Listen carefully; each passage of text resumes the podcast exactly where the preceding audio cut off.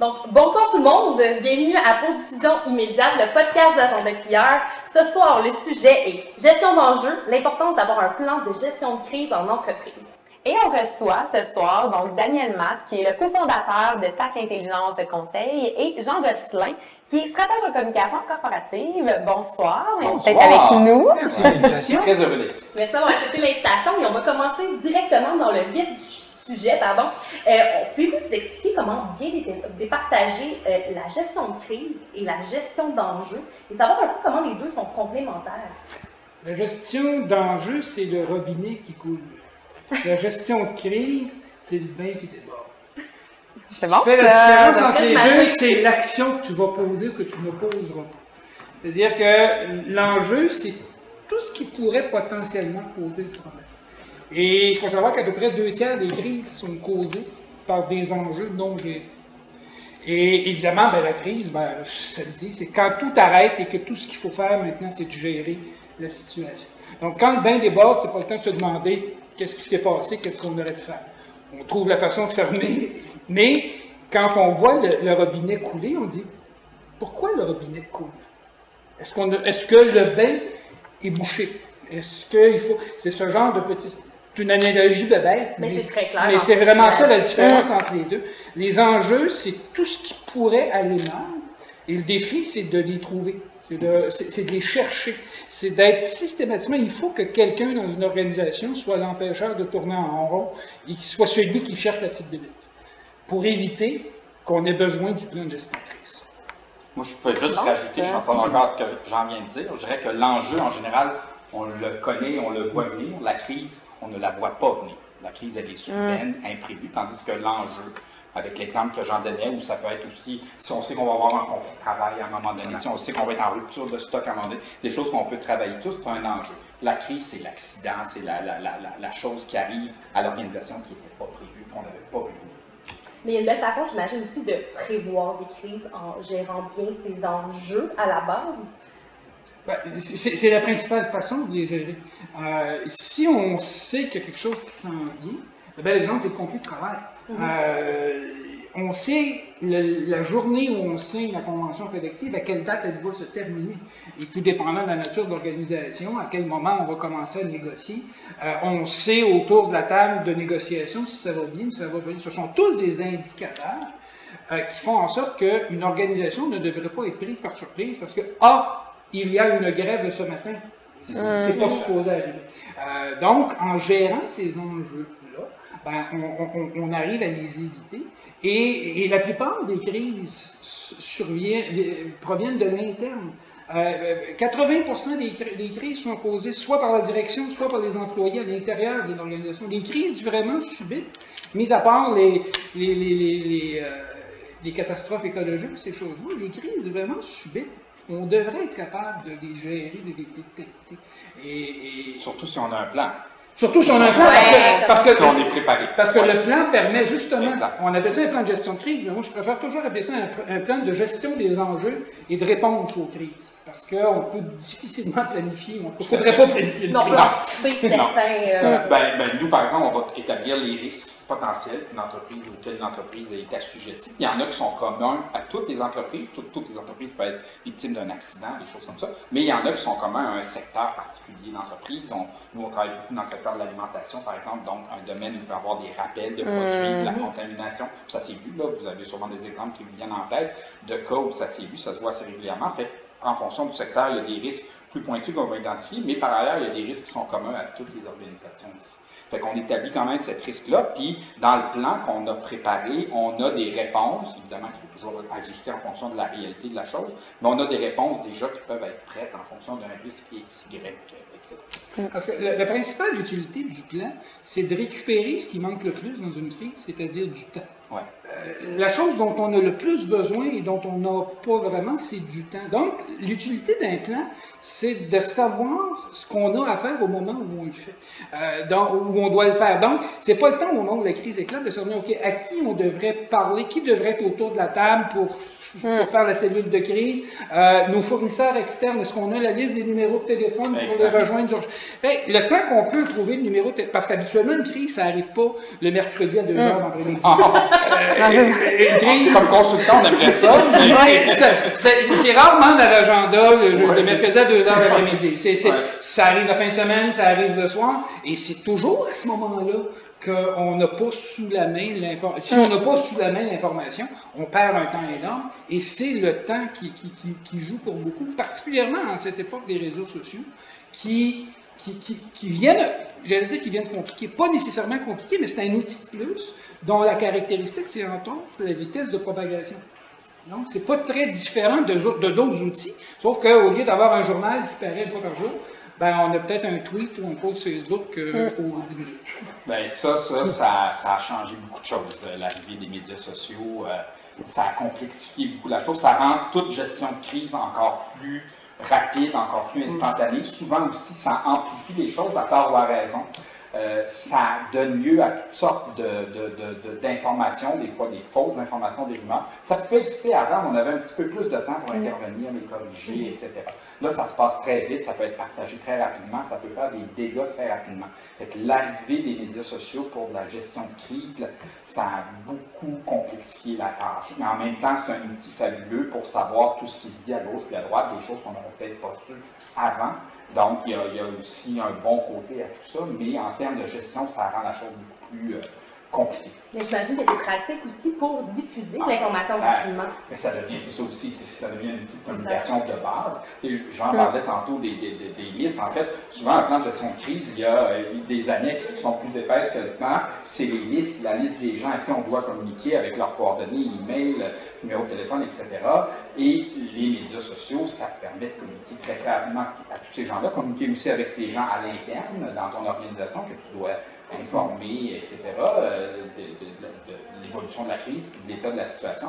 Donc, effectivement, ça va dans les deux sens. Puis, ça permet aussi, quand quelqu'un dit telle chose, puis c'est pas vrai, de tout de suite répliquer en disant non, c'est faux, voici l'information exacte, etc. Et, et- et si tu fais un bon travail de veille sur les réseaux sociaux, parce que dans le fond, intervenir sur les réseaux sociaux, oui, mais c'est généralement quand la crise est arrivée, ou à tout le moins en- en- dans, dans- dans les instants qui précèdent, mais, mais c'est tout l'aspect veille qui peut être utile de savoir c'est quoi le mouvement de fond. Des, des- des spécialistes de réseaux sociaux, de, de la recherche sur les réseaux sociaux, nous disaient qu'ils avaient vu venir le, le fameux printemps, printemps érable, ils l'avaient vu venir au moins six mois à l'avance par, par les différentes analyses qu'ils avaient fait, faites. Donc, on est capable de, de prévenir aussi, de s'en servir. Si, on a, si une organisation n'utilise les réseaux sociaux que pour faire, ce qui est pour De moi la une mauvaise façon, uniquement de la promotion, uniquement du broadcast, c'est-à-dire j'ai une nouvelle, je la sens, je fais pas de conversation, j'écoute pas ce qui se passe sur les réseaux. Là, tu te prives d'une sérieuse... Tu es euh, moins préparé s'il y a une crise qui éclate.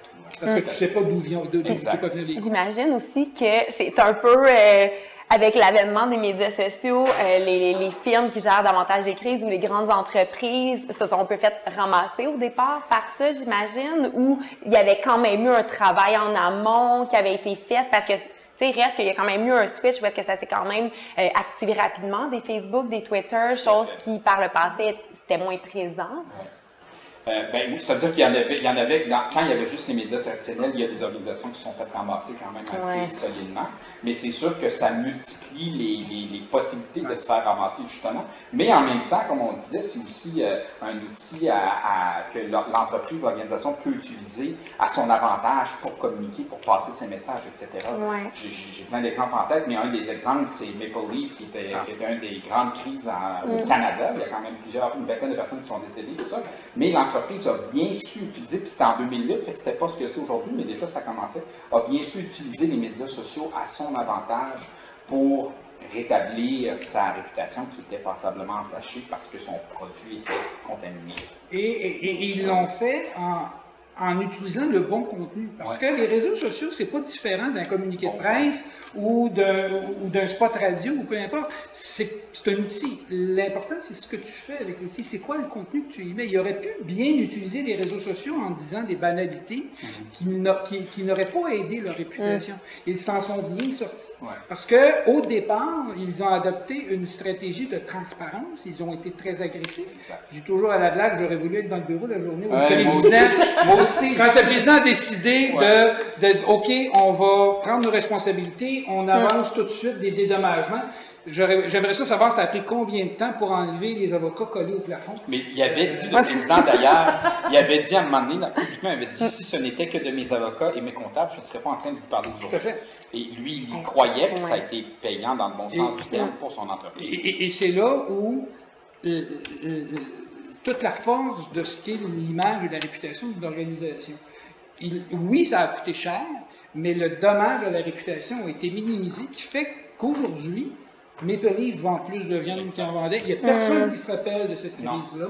Et euh, donc, oui, ça a coûté cher sur le coup. Probablement que les avocats auraient gagné au tribunal. Mais notre tribunal, à nous, dans une gestion de crise, c'est le tribunal de l'opinion publique. Exact. Et, et- et le tribunal de l'opinion publique, il n'est pas très, très attaché aux questions de prépondérance de la preuve, de, euh, de, de- de- de- de règles. Et, et oui, tu vas peut-être gagner, mais dans trois ans, dans six ans, dans dix ans, et le dommage aura été fait. Oui. Donc, donc, le contenu de ce que tu communiques en gestion de crise est aussi très important. Parce que tu peux être très rapide dans ta réponse, mais si ta réponse ne tient pas la route, euh, puis on le voit euh, ces jours-ci avec la campagne, je ne sais pas ce qui se passe, mais les partis politiques ont comme décidé qu'ils aimaient ça, la gestion de crise, parce qu'ils, ils- plutôt que d'arrêter et, et- et- et- et sans avoir d'informations privilégiées, tu te dis, donc, s'il avait arrêté là, ça serait fini, on parlerait d'autres Ouais. choses. Mais ce que tu veux éviter dans une crise, c'est des rebondissements. C'est peut-être du sadomasochisme. Il y a peut-être- Ils veulent faire durer le mal. Il y a, peut-être ça, mais Ouais. tu dis, comment tu peux, à un moment donné, toi-même, répercuter ta crise? Au moins, les rebondissements, quand ils viennent de quelqu'un d'autre, tu peux toujours dire que c'est pas totalement de ta faute. Tout à fait. Mais les partis politiques ont cette capacité à, Mm. à oublier ces petits, euh, ces, ces petits éléments-là. Puis je serais curieuse de savoir quand justement une crise survient, qui se trouve autour de la table dans les premiers instants? C'est parce que là, on parlait d'avocats, ben c'est sûr qu'il va y avoir des professionnels de relations Ben, publiques. idéalement, s'il y a un plan de gestion de crise, il y a une cellule de crise. Donc, chacun a son rôle. Chacun sait que s'il y a une crise éclate, il doit être autour de la table. Bon, ça dépend de l'ampleur d'une crise, mais une crise majeure, tu vas avoir le plus haut dirigeant de l'organisation, tu vas avoir les gens de communication, souvent tu vas avoir les gens du contentieux, puis probablement, tout dépendant de la nature de l'entreprise, les gens des opérations, surtout si les opérations sont, affectées, doivent être arrêtées ou, euh, euh, en fait, sont affectées. Fait que généralement, ça va être du monde comme ça qui Sont vont être en lien avec qui sont Ouais, déjà dans ça. le bottin. dans le- dans le plan, là, euh, Daniel, il est avocat à tel endroit, il doit être là. Puis Jean, lui, il est directeur des opérations, il doit être là. Puis, euh, Ok. tu sais, c'est la, la cellule se réunit soit physiquement ou à tout le moins euh, par téléphone ou autrement Mm. pour commencer. Mais euh, moi, j'ai j'ai- j'ai été chez, chez, chez Gaz Métro, qui s'appelle Énergie maintenant, je vais, je vais finir par m'habituer. Euh, et euh, il y avait- il y avait ça, il y avait une cellule de crise, mais quand elle était convoquée, chacun connaissait son rôle, chacun savait où aller se rendre. Il y avait une salle dédiée à ça chez, euh, chez Énergie, où les gens se réunissaient avec tout l'équipement nécessaire pour suivre l'évolution de la crise. Parce que le, le- le plan de gestion de crise, c'est ce que ça contient. Mhm. C'est des choses aussi banales de à quel endroit on se réunit. Si on sauve euh, Ah, ben oui, 10 minutes à convoquer là. tout, si on Totalement. sauve 10 minutes à convoquer tout le monde, à- donc on sait, a- la cellule de crise est convoquée, on sait qui va là et on sait où on va. Exact. Euh, et s'il y a quelqu'un dans la salle, désolé, euh, vous êtes deuxième, même si vous êtes le président. Et, et- et- et effectivement, au- au- autour de la table, ces gens-là sont identifiés. Moi, dans mes plans, habituellement, j'ai- trois catégories. J'ai la cellule de base, euh, qui sont. euh, et il y a après ça des gens qui s'ajoutent selon la nature de la crise, parce que tu n'as pas toujours besoin de tous les Non. directeurs. Il, y a- Ah, il peut y avoir une crise, mais qui, il peut y avoir une crise dans, dans le secteur de la comptabilité parce qu'il y a un détournement, mais qui, Exact. qui, qui n'est pas nécessairement embêtant pour les opérations. Mais dans d'autres occasions, là, dans les opérations, j'ai peut-être besoin, j'ai pas besoin de tous les directeurs d'usine, mais j'ai peut-être besoin de celle de, celui. Donc, il y a des gens comme ça, ponctuels, qui s'ajoutent. Et il y a la liste de collaborateurs externes, parce qu'à un moment donné, il faut, euh, euh, il faut que l'organisation soit capable d'aller chercher les ressources qu'il faut que ces collaborateurs externes-là, ben, c'est c'est souvent des avocats, c'est souvent des agences de communication, il va y avoir des firmes de publicité parce qu'il y a de la production à faire. Donc, c'est généralement ces trois. Mais le point commun, c'est que ces gens-là sont identifiés. Et on a leur numéro de téléphone, leur numéro de cellulaire, leur numéro au chalet, euh, avec tous, toutes Ce qui fait qu'on est réactif rapidement. Puis justement, parlant de réactif, c'est quoi les premières étapes quand une crise qui survient? Euh, ben, je dirais colliger les faits, s'assurer qu'on détient la bonne information. Qu'est-ce qui se passe exactement? Euh, bon, euh, ça dépend de la nature de la crise, mais vraiment avoir tous les faits en main. Puis après ça, préparer sa communication. Quand on a un plan, souvent, il y a une partie de la communication qui est déjà préparée, mais après ça, il faut la décliner en fonction de la crise comme telle, mais communiquer avec nos publics, donc les publics, c'est les, les partenaires, les stakeholders, les publics en interne, les médias, etc. Mais vraiment, la première chose à faire, c'est vraiment de colliger les faits, euh, puis mettre en place une veille pour voir comment la crise évolue, notamment dans les médias, médias sociaux, etc. Parce que la, la qualité première, la première réponse va vraiment être influencée par ce que tu sais. Et, et il peut arriver au moment où la crise éclate que les médias sont avertis à peu près en même temps où débarquent, je dis les médias où, où ça sort, ça peut sortir sur les réseaux sociaux. L'erreur à faire, c'est d'attendre d'avoir les résultats. Sortons pour dire nous, allons, nous prenons l'information et nous allons revenir parce que euh, le temps qu'on collige ces informations-là euh, pour permettre la bonne réponse, ben, il faut pas que le, il faut occuper quelque part le vide, il faut prévenir nos, intervenants, nos interlocuteurs qu'on qu'on le sait et qu'on va revenir parce que sinon, euh, la communication, euh, comme, euh, co- co- comme l'univers a peur- a horreur du vide, donc il y a quelqu'un quelque part qui va, qui, va la, qui va la remplir. Et euh, la charité chrétienne ne faisant pas partie des critères euh, dans un monde de concurrence, ben, Ils sont moins doux dans ce domaine-là, les journalistes, dans ce genre de non, moment-là. mais ça, ça peut, je, je pense aux réseaux sociaux, ça peut être des groupes d'intérêt qui décident Oui, de oui, faire oui, des- c'est vrai, vrai. d'attaquer. Qui en profitent pour... Euh, euh, et, et- et- et eux non plus ne sont pas soumis à la transparence, euh, à la justesse des faits et ces choses-là, alors que comme organisation, on n'a pas le choix Ouais. d'être transparent. Parce que de toute façon, c'est la pire chose à faire que d'essayer de jouer avec le message puis de jouer avec les faits. ou choses. Parce qu'il y a toujours quelqu'un quelque part qui va pouvoir. Et ça, c'est aussi le fait des réseaux sociaux, euh, parce qu'auparavant, on pouvait se limiter à notre monde, à nous, hein.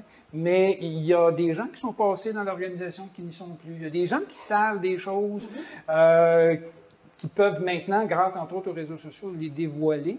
Et, euh, et donc, moi je dis toujours, euh, une information devient publique quand plus qu'une personne est au courant. Euh, parce qu'on ne sait jamais après ça où, où elle peut aller. Et, et le secret, ben, c'est simplement quelque chose qu'on dit à une personne à la fois. Moi, j'aurais le goût de rentrer dans des exemples aussi, tu sais, pour, euh, pour illustrer un petit peu euh, euh, la, la table qu'on vient de mettre. Euh, Est-ce que vous voulez commencer par des bons ou des mauvais exemples? Malheureusement, je pense qu'il y a plus de mauvais que de bons, Ouais. mais il y, a, il y a des bons. Peut-être qu'on se souvient plus des mauvais aussi.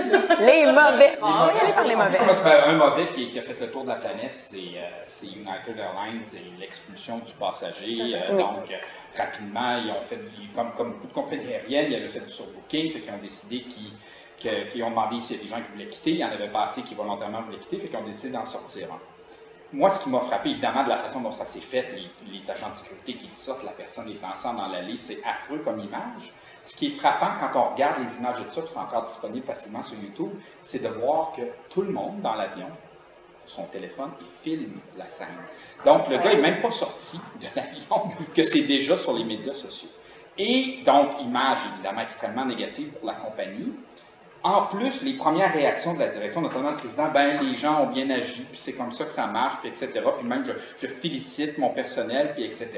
Mais devant la pression de l'hôtelier, il a fini par s'excuser plus tard, mais c'était trop tard. Et l'image était, euh, affreuse. Et même dans les jours qui ont suivi, le titre en bourse de United a baissé, etc. Donc ça, je trouve que c'est un exemple euh, frappant qui est très connu, mais de mauvaise gestion. Pourtant, je suis sûr que chez United, ils ont un plan de gestion de crise. Écoute, Les avions, ils peuvent arriver des accidents, etc. C'est sûr qu'il y en a un, c'est une grande compagnie.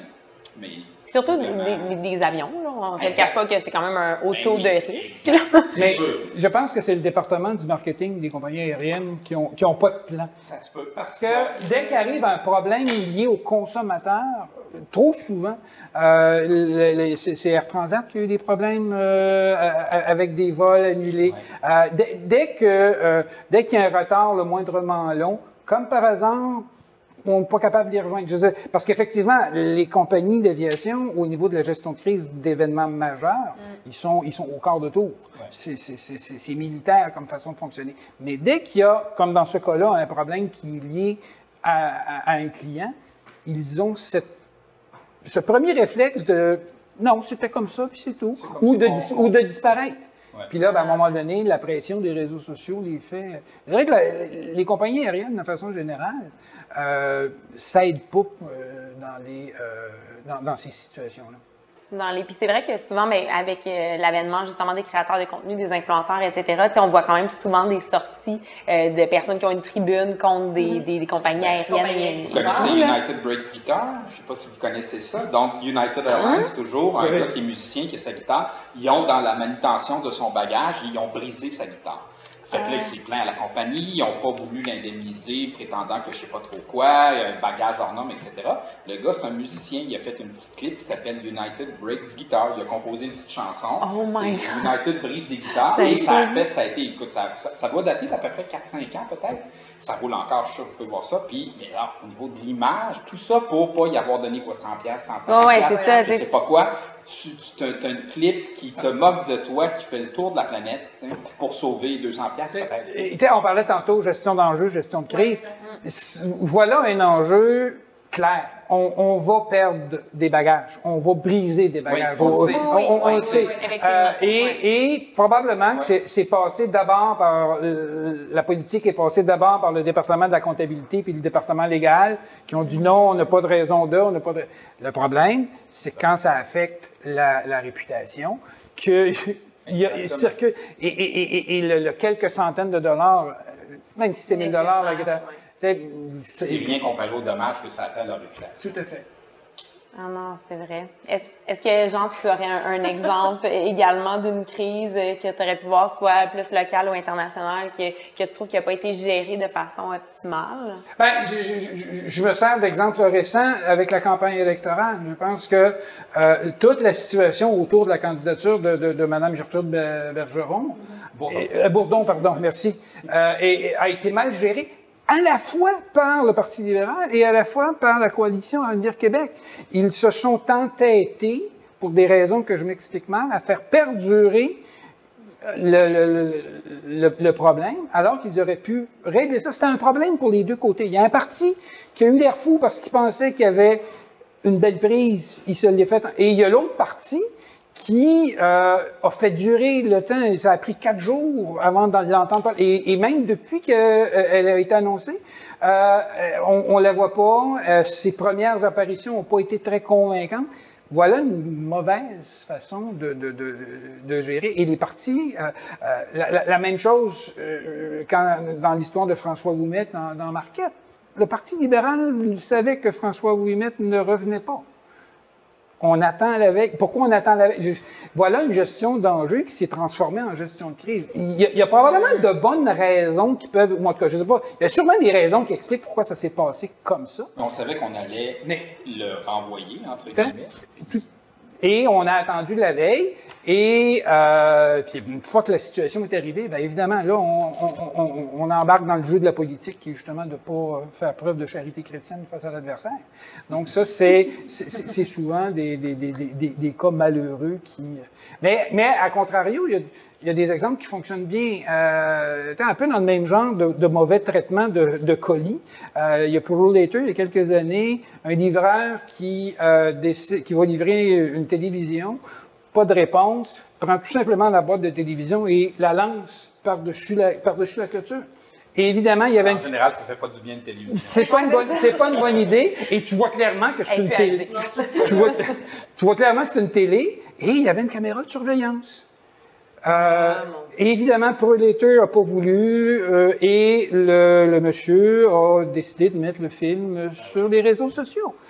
Dans ce cas-là, Predator, une fois que ça a été fait, euh, dès que ça a monté dans la hiérarchie, a rapidement dit inacceptable, on s'excuse, et ils ont immédiatement amorcé une, une espèce de programme, espèce de programme de formation pour les livreurs qui fait en sorte, et ils l'ont documenté, ils l'ont suivi, qui fait en sorte que aux États-Unis, aujourd'hui, ProLater a toujours la même, et voire probablement augmenter sa part de marché. Ça aurait pu être le genre de United Breaks euh, Guitar.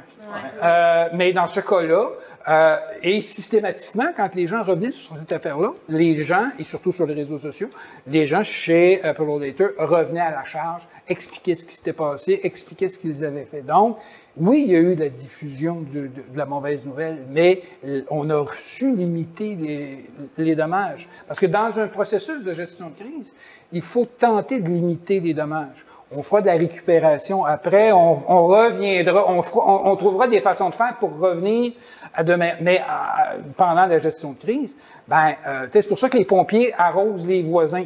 Oui, peut-être les maisons, quand c'est trop proche, peut-être que ça fait des dommages euh, par l'eau chez les maisons à côté, mais au moins elles brûlent pas. pour prévenir que...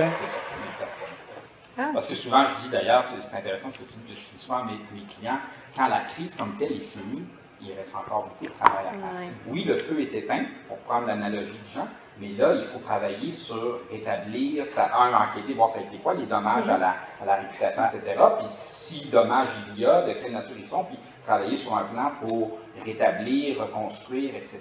Donc, la job n'est pas finie parce que le feu est éteint. On est content, on a passé 24, 48, une semaine intense, mais la job, après ça, euh, j'avais entendu justement, on donnait l'exemple de Maple Leaf tantôt, la, directrice des COM, la vice-présidente des COM, qui disait que pendant un an, après la crise a duré à peu près deux mois, la période a duré à peu près deux mois, mais pendant un an, un peu plus d'un an, ils ont travaillé très fort sur rétablir la, réputation de l'entreprise. Donc, quand la crise est finie, il reste encore beaucoup de travail à faire. Messieurs, il nous reste tellement pas de temps. Il reste cinq minutes. On pourrait en parler vraiment longtemps parce que c'est super intéressant. Peut-être finir sur une bonne note. Peut-être des actions ou euh, des gestions de crise que, en fait, que vous soulignez parce qu'ils ont bien été gérés ou autre. Ça peut être ici, ça peut être à l'international. Et pourquoi ces, ces crises-là ont bien été gérées? Euh, moi, le, le, premier qui me vient à l'esprit, c'est assez récent, c'est Starbucks. Starbucks aux États-Unis. Donc, vous connaissez un peu l'incident dans un Starbucks, je pense que c'était à Philadelphie, où il y avait des, des, clients qui étaient noirs, qui étaient entrés, quand il y en a un qui était aux toilettes, il, attendait, bref, il y avait un peu de niaiserie. Et il y a un employé qui a appelé la police, se sentant menacé, ou je ne sais pas quoi. Ah. Visiblement, c'était un cas où est-ce qu'elle aurait appelé la police si les clients étaient blancs? C'est pas certain, mais en tout cas, c'est comme ça que ça a été perçu. Et Starbucks a très, très vite réagi pour dire non, on n'accepte pas ça, c'est pas ça qu'on va faire. Et ils ont tellement réagi fort, mais fort d'une belle façon, qu'ils ont fermé tous les restaurants aux États-Unis, au Canada au mois de mai, si ma mémoire est bonne, une journée de temps pour donner une formation à l'ensemble de leurs employés sur, euh, sur ce genre d'attitude-là à avoir par rapport à, des comportements comme ça.